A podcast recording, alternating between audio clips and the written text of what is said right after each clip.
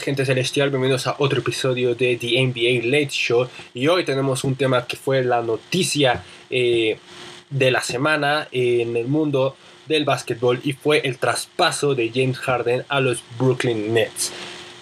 Es un traspaso que a mí eh, no digo que me haya encantado, tampoco digo que me haya eh, que me haya desagradado. Simplemente lo vi como un traspaso que le trae cosas buenas y le trae cosas malas a, Brooklyn. Más cosas malas podría eh, sacar en conclusión. Pero en este episodio vamos a hablar del traspaso de James Harden y los pros y contras que esto eh, le trae a la franquicia y al equipo de los Brooklyn Nets. Aparte también quiero hablar sobre los Houston Rockets porque nadie ha hablado de ellos, pero este equipo ganó a futuro, ojo, a futuro este trade. Así que, habiendo dicho eso, empecemos. Después de muchos rumores, especulaciones, noticias, drama de telenovela, prácticamente se confirma que James Harden deja la franquicia de, de Houston para integrarse al equipo de los Brooklyn Nets. La estrella eh, que fue la cara de Houston por nueve años desde que llegó eh, en 2012 de Oklahoma, pues se ha deslindado del de, eh, equipo de Rockets. Terminado, me atrevo a decir, en malos términos por todo lo que James Harden hizo para ya no formar parte de Houston. Entonces, ya completamente deslindado del equipo, ahora se integra a Brooklyn, donde ayer tuvo su debut y qué gran debut, eh, nada más y nada menos arriba de 30 puntos, 14 asistencias, 12 rebotes, eh, lo decía yo ayer en Twitter, se ve claramente cuando la actitud eh, es diferente se ve cuando un jugador está en un equipo en donde quiere estar, cuando le gusta eh, un equipo, su actitud es completamente diferente y eso se ve reflejado en la duela y en su producción eh, de partido. Porque estos números no los, estaba teniendo con Houston, James Harden. Entonces, es obvio que quería estar aquí eh, en Brooklyn, James Harden aunque habían otros dos equipos que estaban interesados. Miami, que fue el primero en salirse de, ahora sí que de la pelea por James Harden, y Filadelfia, que a último minuto declinó por las condiciones que Houston estaba pidiendo para hacerse de los servicios de James Harden. Pero primero vámonos a la raíz del problema. ¿Qué fue lo que produjo que James Harden quisiera irse ya de Houston? Pues todo empieza en la burbuja de Orlando. En Orlando, eh, el equipo de Rockets es barrido 4 a 1 por Los Ángeles Lakers. Y desde aquí James Harden empieza a tener eh, molestias, desagrados, diferencias en el equipo. Primero ya habían unas con Russell Westbrook, jugador eh, que estuvo solamente una temporada en Houston y le bastó para no querer volver, para no querer renovar eh, un contrato con la franquicia. Westbrook dijo no quiero volver a jugar con James Harden. Entonces, ah, teniendo esto en cuenta Westbrook y sabiendo que Harden es el jugador franquicia de ahí, pues prefirió eh, la salida fácil y decir quiero que me traspasen. Lo mandaron a Washington y después Mike Anthony, después igual de ya tantas temporadas eh, quedándose ahí cerca. Bueno, en este, eh, esta vez no estuvieron cerca, pero temporadas previas pues quedándose prácticamente en la línea. Porque cuando no te eliminaban los Golden State Warriors, pues ahora, te, ahora son los Lakers. Pero este, esta humillación de este, esta barrida 4-1 es algo que la es algo que los directivos no perdonaron por no perdonaron y eligieron a Mike Anthony han sido tantos años, eh, no vemos respuesta, sí somos protagonistas, sí somos candidatos, pero hasta ahí. Y nosotros queremos títulos. Se le dieron las gracias a, Mike de Anthony, se va. Entonces el equipo, pues con nueva gerencia, para empezar, con nuevo técnico, pues parece que los planes de Houston cambian y optan por una reconstrucción no tan... Eh, no tan grave como Filadelfia en su momento la hizo, como los Knicks la han estado haciendo por 30 años, eh, como Atlanta igual la hizo. Eh, prefieren como, sí, prefieren desembolsar eh, la cartera un poquito, traspasar jugadores, saber qué, qué jugadores de calidad si podríamos decirlo así, se pueden traer y ganaron, sí ganaron piezas, ganaron dos estrellas. John Wall y de Marcus Cousin, eh, jugadores que han sido criticados y abrumados por sus lesiones en las últimas temporadas, pero que en esta etapa con Houston se les ve feliz, se les ve cómodos. De Marcus Cousin ha dicho que se le, eh, le gusta estar en Houston, que él siente que está bien con su cuerpo, que está bien. John Wall ha dicho que se siente rejuvenecido, que siente que su juego ha subido de nivel. Está feliz, está feliz igual en la franquicia. Incluso declaró a raíz de que se fue James Harden diciendo esta es mi oportunidad porque me veo a mí creo que puedo ser el nuevo jugador eh, franquicia de Houston y nada eso creo que es una motivación eh, propia eh, a la que John Wall se ha comprometido. Quiere recuperar esa fama, ese protagonismo, ese liderazgo que tuvo en su momento en Washington, pero que las lesiones se lo fueron quitando poco a poco. Con todo y de Marcus Cousins y John Wall en la plantilla para esta nueva temporada, James Harden ni así quiso quedarse. Eh, el futuro era incierto para la barba. Y le, le, le dice a la directiva de Houston en la agencia libre, quiero que me traspasen, me quiero ir del equipo. Al principio era traspásame nomás, o sea, busca qué equipo. El problema es que ningún equipo quería hacer una oferta por James Harden porque por mucho tiempo se ha criticado, se ha debatido si James Harden era el problema en Houston. Primero decían que el problema era Dwight Howard. Se fue Dwight Howard y Houston seguía en las mismas. Después llega eh, Chris Paul y se dice que Chris Paul era el problema. Y Chris Paul creo que aquí cayó bocas porque después de que lo criticaron, decían que él era el problema, que él era el que dividía el equipo, que él era un jugador problemático en el vestidor, eh, le faltaba liderazgo. Después de todos estos problemas, le dieron preferencia a Harden, mandan a Chris Paul a Oklahoma y en Oklahoma Chris Paul cayó bocas porque ahí en un equipo donde estaba prácticamente desmantelado, donde casi toda la plantilla eran jugadores de que tenían apenas dos temporadas en la, en la NBA y uno que otro jugador, pues sí, como de refuerzo, pero no, no estamos hablando como de la quinta maravilla, tampoco eran así. Con todo esto, Chris Paul lideró a un equipo ante todo pronóstico, los metió a playoffs en una posición donde no se les esperaba de por sí. El hecho de que Oklahoma entrara a playoffs era algo que ya de por sí asombraba porque no, eh, no apostaban la temporada pasada a que Oklahoma hiciera los playoffs.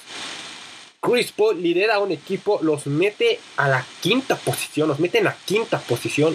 Eh, entonces, Chris Paul demostró que él no era el problema.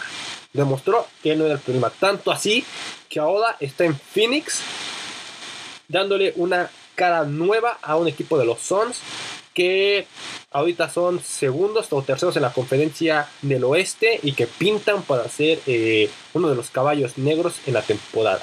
Entonces el problema no era Chris Paul. Traes a Russell Westbrook. Dices, ahora el problema es Russell Westbrook.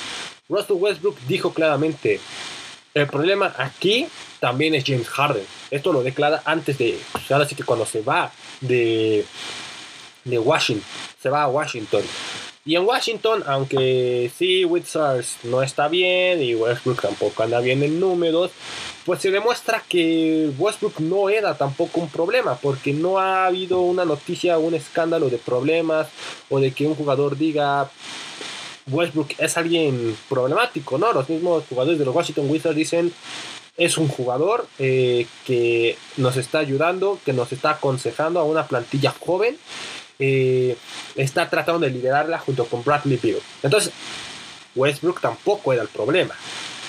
Después, ¿a quién más culpas? Pues le échale la culpa a Mike Anthony con su sistema de juego. Con su estilo, que no es el que está funcionando, que eso puede ser un poquito cierto. O sea, el estilo de juego de Mike Anthony tal vez no era el mejor ya como para instancias de campeonato. Pero también le echan la culpa a que Mike Anthony era el problema. Se va Mike Anthony, Mike Anthony se hace... Eh, se integra al cuerpo técnico de Steve Nash en los Brooklyn Nets y te quedas con Harden y Harden empieza a hacer todo un teatro, empieza a hacer todo un drama con tal que lo saquen. No se reporta en la pretemporada, se le vio en Las Vegas en un club nudista cuando la temporada ya estaba arrancando. Eh, no se presentó en los primeros entrenamientos donde creo yo que son los importantes porque es donde el equipo se empieza a conocer, donde empiezas a armar eh, el plantel en cuestión de titulares, de rotación, de jugadas, del estilo, del esquema que van a estar jugando en la temporada. Harden no estuvo presente en esos entrenamientos. La pretemporada donde es donde empiezas, la pretemporada donde empiezas ya a ver todo eso en la duela para corregir de cara a la temporada. Tampoco se ausentó, tampoco estuvo, eh, se ausentó, perdón. Y ni siquiera estuvo en el primer partido de Houston. James Harden llegó ya partidos después, cuando la temporada ya había arrancado, se reportó ya después eh, arrancada la temporada en el equipo. Entonces, todas estas actitudes eh, empezaron a molestar a la directiva y a algunos jugadores de, de Houston. Joe Wall fue el primero de los importantes que rompe eh, el silencio con James Harden porque Parece que James Harden hizo todo lo posible para irse de Houston. Desde no presentarse a pretemporada, el club nudista, no presentarse en los primeros partidos del equipo, todo esto que ya dije. Y después cuando ya se reporta para el equipo, cuando entraba a la duela, se veía el equipo empeoraba. Se veía una debacle cuando Harden estaba en duela que cuando Harden no estaba en duela. Y eso le enojó a John Wall. Tanto así que se declaró eh, en un medio tiempo, le dijo, si vas a estar en la duela, juega bien, porque no nos estás ayudando. Entonces, mala actitud en el juego, mm, mala actitud en los partidos y el, el punto de quiebre donde dijo Houston, ya vámonos a, deshacer de él, mandémoslo a donde él quiera. Fue en el partido de, la, de hace dos semanas contra los Lakers, cuando Los Ángeles se humillaron a Houston por un marcador con bastante diferencia. Aquí James Harden igual rompe el silencio con una declaración que ha sido objeto de crítica en todo esto que ha implicado su traspaso. Y la voy a citar. Dice, honestamente ni siquiera estamos cerca de ese equipo. Obviamente él es el actual campeón, ni tampoco de los demás equipos de élite. Quiero decir, puedes notar la diferencia en estos dos últimos partidos. Simplemente no somos lo suficientemente buenos. Química, talento, todo ha quedado claro en estos dos últimos partidos.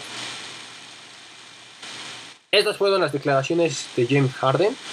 A esto le sumamos que también dijo, ya no quiero estar aquí.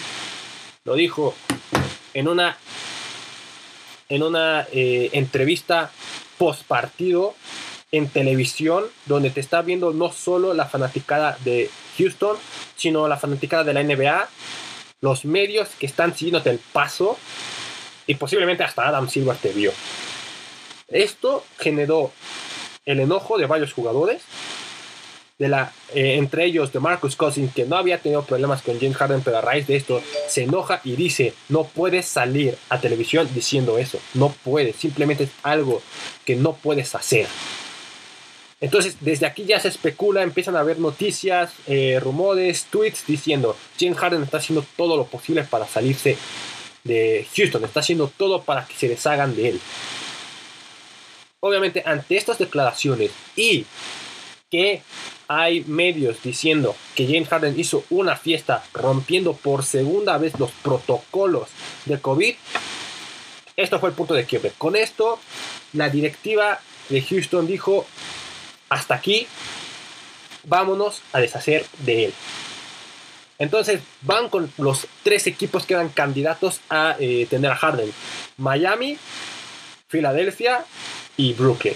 Miami se sale porque pedían a Tyler Hero y Pat Riley, que yo siempre he dicho de los mejores gerentes eh, en la NBA en los últimos tiempos. Al ver todo el drama que estaba haciendo eh, Harden, dijo, no voy a traspasar a Tyler Hero, que es mi futuro, por eso. Dijo, simplemente no lo voy a hacer. Miami se sale. Luego, Filadelfia queda otro equipo que sí estaba dispuesto, que incluso Filadelfia llegó a poner a Ben Simmons en el traspaso para hacerse de James Harden. Al final, ¿qué pasa?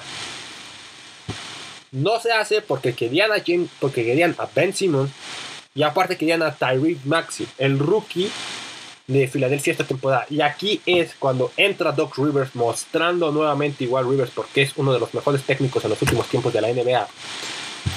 Y dice, no vamos a traspasar a Simmons porque es un jugador que sí, tal vez con Brett Brown no funcionó, no había química con el pero que en mi sistema de juego está funcionando. Que es un jugador que le da una le da una dinámica diferente cuando está en la cancha es un jugador que me puede responder y me soluciona cuando Envy no está en cancha. Entonces dijo, no voy a traspasar a Ben Simmons porque simplemente yo, Doc Rivers, he encontrado, aún sí habrá problemas de química, pero he encontrado posiblemente la solución al problema de jugar eh, con Envy y Simmons en la cancha al mismo tiempo. Ese problema de química que tanto se ha criticado de, de estas dos estrellas de Filadelfia, pues Doc Rivers parece que ha encontrado la solución, que su estilo, su esquema de juego es el que necesitaban estos dos jugadores para funcionar juntos. Por eso llega y dice Doc, Rivers, Simmons no se va. También querían a Tyrese Maxi. Y este es el mismo caso de Tyler Hero con Miami. Ha mostrado ser un jugador que viniendo de la banca responde, te soluciona, produce, defiende, ataca, tiene todas Tyrese Maxi, ha mostrado tener ese nivel que en un futuro puede significar ser el nuevo jugador franquicia de Philadelphia 76ers. Que cuando Embiid y Simmons se lleguen a ir, Tyrese Maxi pueda ser el que tome eh, la batuta y liderar a Filadelfia a ser contendiente o lo que todos quisiéramos, todos los fans de Filadelfia, un campeonato. Entonces, teniendo eso en cuenta, tampoco lo van a tampoco lo traspasaron. Dijeron, no vamos a traspasar a nuestro futuro, al que está mostrando ser posiblemente nuestro futuro, tampoco lo vamos a traspasar. Y también porque Tariq Maxi es el primer base, y me atrevo a decir, el primero desde Allen Iverson que tiene una ofensiva perimetral. Algo que Filadelfia no tenía en sus bases, que le había costado mucho conseguir. No lo tuvieron con Michael Carter Williams, no lo tuvieron con Evan Turner, con Markel Fultz sí lo tenían, pero en su momento no, porque Fultz estaba lesionado, pero se desesperaron y lo traspasaron a Orlando, pero con Fultz sí lo tenían y ese es otro tema. Simmons claramente no lo tiene. TJ McCollum queda tu segundo eh, base en la banca. Tampoco lo tenía. Seth Curry claramente lo tiene, pero pues COVID, entonces no puedes ahorita recurrir a él. Entonces Max está supliendo esa ausencia que ahorita Curry te daba. Entonces, y con todos los factores que he dicho, para mí Maxi puede, va a ser el futuro de, de Philadelphia 76ers. Y es algo que la gerencia de Philly tampoco quiso arriesgar y dijo, no voy a traspasar a un jugador que de acuerdo a mi técnico está respondiendo con mi otra estrella, que siempre ha sido mi problema y a otro, y a otro jugador que está mostrando ser mi futuro y que, es, y que ha mostrado ser la solución a mi problema de bases que tenía desde hace tiempo. Filadelfia viendo que tiene un plantel bueno para competir y que posiblemente Harden no era la pieza que necesitaban, pues dijo, me salgo. Solo se queda Brooklyn. Brooklyn, que obviamente arriesgó todo eh, en plantel, en presupuesto, armó un equipo que pueda ser protagonista, que pelee títulos de aquí a cuatro años, pues obviamente era el único equipo que se la iba a jugar. Aparte porque Dudan había expresado que quería y le gustaba la idea de que James Harden llegara a Brooklyn. Y James Harden también dijo lo mismo, que había platicado con Durant para jugar juntos ahí en Brooklyn y que los dos habían eh, estado de acuerdo en hacerlo. ¿Cuál fue el problema ahí? Kyrie Irving, pero eso viene en los contras. Después de todo esto, se da el traspaso, un traspaso que involucró a cuatro equipos, Houston y Brooklyn obviamente, y Cleveland e Indiana se sumaron para traspasar, o sea, fue ahí, fue ahí literal un circo lo que se hizo para que James Harden llegara a los Brooklyn Nets. Ahora, muchos dicen, ¿quién ganó este traspaso? Es solamente opinión mía y siempre lo digo, está bien si no estás de acuerdo conmigo, es simplemente una opinión, es lo, como yo lo veo, como yo lo percibí, como yo lo he analizado. Brooklyn, si hablamos de presente, ganó el trade. Si hablamos de futuro, Houston lo ganó. ¿Y por qué? Aquí toco eh, el otro tema que quería eh, abordar y es Houston. Nadie ha hablado de Houston a raíz del trade, pero Houston también formó ya su Big Three. Sí, obviamente el, el Big Three wow es ahorita el de Brooklyn, ¿no? Durant, Irving y James Harden. El equipo de los Nets no tenía un Big Three así desde Kevin Garnett, Paul Pierce y Joe Johnson en el 2014, cuando llegaron a semifinales de la conferencia. Ahora tienen un nuevo, un nuevo Big que pinta para ser campeón, que sí se ve que este equipo se está armando como el único que le pueda pelear a los Lakers. De hecho, este equipo me atrevo a decir que se armó precisamente para ganarle a los Lakers. Pero nadie habla de Houston y Houston ya tiene también a su Big Three. De Marcus Cousins que no se ha lesionado en la temporada y eso ya es decir mucho. John Wall que ha mostrado efectivamente como él dijo en sus declaraciones, se siente rejuvenecido y vaya que sí. La cara de John Wall en Houston es una completamente diferente a la que, está, a la que se vio en Washington. Y Víctor Oladipo que vino en ese circo de traspaso proveniente de Indiana llega a Houston un jugador que sí eh, no es el mismo desde su lesión, que sí ah, perdió ese protagonismo en Indiana por lo mismo, por su lesión, también porque pues, muchos medios decían que Víctor Oladipo había pedido un trade, después se desconfirmó, los mismos medios desconfirmaron que Víctor Oladipo nunca pidió el trade, y obviamente no sé si ahí fue más como el ego de Oladipo de tomar el trade o de aceptar eso, pero pues Sabonis le ha quitado por completo ese, ese, esa cara que tenía en Indiana, ese liderazgo, ese jugador importante. Sabonis se lo ha quitado. El lituano ha tenido una, un progreso enorme la temporada pasada y esta. Entonces parece que Indiana prefiere construir ahora sobre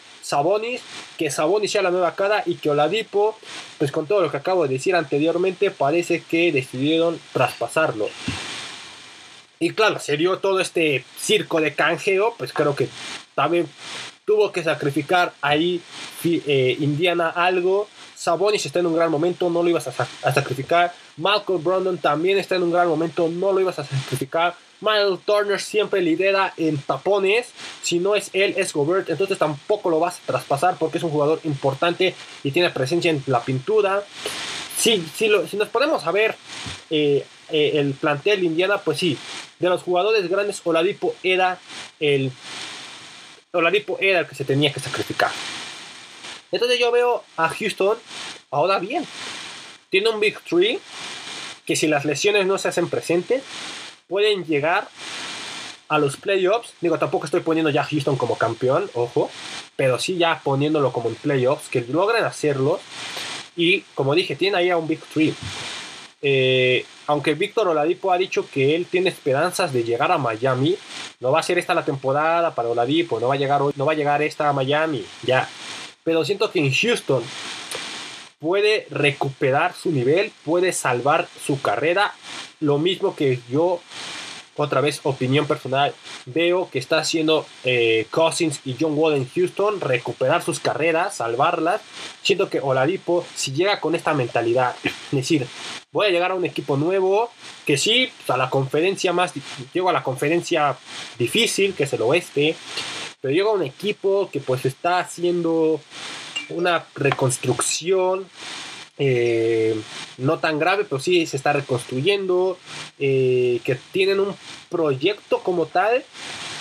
Puedo llegar a ese equipo y ahí puedo explotarme, puedo recuperar mi nivel para llamar la atención, ahora sí, de Pat Riley y que tal vez en agencia libre de la próxima esta, de esta temporada Oladipo pueda aterrizar en Miami. No sabemos, es solo una especulación que yo estoy haciendo. Entonces, y aparte digo que Houston gana futuro porque se lleva tres selecciones de draft. La del 2022, la del 2024 y la del 2026. A futuro. Este equipo ya es decisión de ellos y aquí se va a ver qué tan buena es la gerencia de Houston, la nueva gerencia de los Rockets. Si con estos tres picks de draft a futuro decides jugártela y utilizarlos para un rookie que en un futuro pueda responderte, uno de los grandes proyectados en, esa, en, en, la generación de esos años, o si decides usar tus picks sabiamente en traspasos para conseguir jugadores. Aparte, Oladipo y los picks no fue lo único que se trajo eh, Houston. Tienen a, Dante Exum y a Ronios Kuruks dos jugadores eh, que eran constantes en la rotación de sus equipos. Exum en Cleveland, Crooks en Brooklyn. Y que son dos jugadores que solo necesitan minutos, confianza y un buen liderazgo de veteranía que siento que con John Wall, de Marcus Cousins y Víctor Oladipo, bueno, Víctor Oladipo todavía está joven, este, entonces lo quitamos ahí. De Marcus Cousins y John Wall, un buen liderazgo puede hacer que estos dos jugadores exploten. Aparte de que eran muy buenos eh, produciendo desde la banca. Vamos, como dije, eh, Houston para mí gana, un, gana el trade a futuro. Pero obviamente Brooklyn lo ganó ahorita, Brooklyn lo gana presente. Ahora sí, habiendo hablado ya del traspaso de, James Harden, de eh, Houston, vamos a hablar de los pros y contras de lo que generó esto. Y como dije al principio, vi más contras que pros. El único pro que veo en el equipo de, Brooklyn con la llegada de James Harden es que refuerzan la plantilla en cuestión ofensiva, en cuestión perimetral, que reafirman ser un candidato en el este, el candidato del este para las finales, que se consolidan más como el e-, único equipo que le podría competir a Lakers en las finales. Y ya es lo único que veo de pros. Porque en contras veo tres problemas. Número uno, James Harden no es un jugador que se caracterice por, por defender. Siempre ha sido uno de los problemas eh, de James Harden, su defensa. Entonces, sí, ganas mucha ofensiva con James Harden pero la defensa de Brooklyn tampoco, la defensa de Brooklyn tiende luego a caerse. Digo, ayer el partido, en el partido contra Orlando, eh, a pesar de que Durant tuvo 42 puntos y James Harden con un triple doble arriba de los 30 puntos, cuando Orlando en algunos momentos despertó y mostró un buen juego, la defensiva de Brooklyn estaba perdida, ¿eh? Se caía a tal grado de que lograron acortar y lograron meterse en el partido y pelear el juego hasta los últimos minutos del último eh, cuarto. Un partido que para la llegada de Harden y para el presupuesto de Brooklyn se daba por ganar. No es por, no es por hacer menos a Orlando, pero no es como que tengan muchas opciones. Y una de las importantes que es Marker Fultz, pues ya está fuera toda la temporada. Entonces solo te quedas con Adam Gordon, Vucevic y Evan Fournier esos tres que te podrían responder, pero hasta ahí se queda el equipo de Orlando. De lo demás, pues sí, estaban muy cortos a comparación de lo que tiene Brooklyn. Y aún así, sorprendido. Entonces, sí, eh, ganas ofensiva, pero en defensa siento que no, no ganaste mucho. De hecho, creo que no ganas nada con James Harden en defensa. No es tan bueno defendiendo. Ese es el primer problema que veo con James Harden. Eh, el segundo problema que veo con este traspaso de James Harden es Kyrie Irving. Kyrie Irving es el baby face de la NBA. Y por mucho. Es un jugador que ya se demostró que es problemático. Se, se vio en Boston como él era el problema, como él era el conflictivo, el tóxico, hasta vamos a ponerle.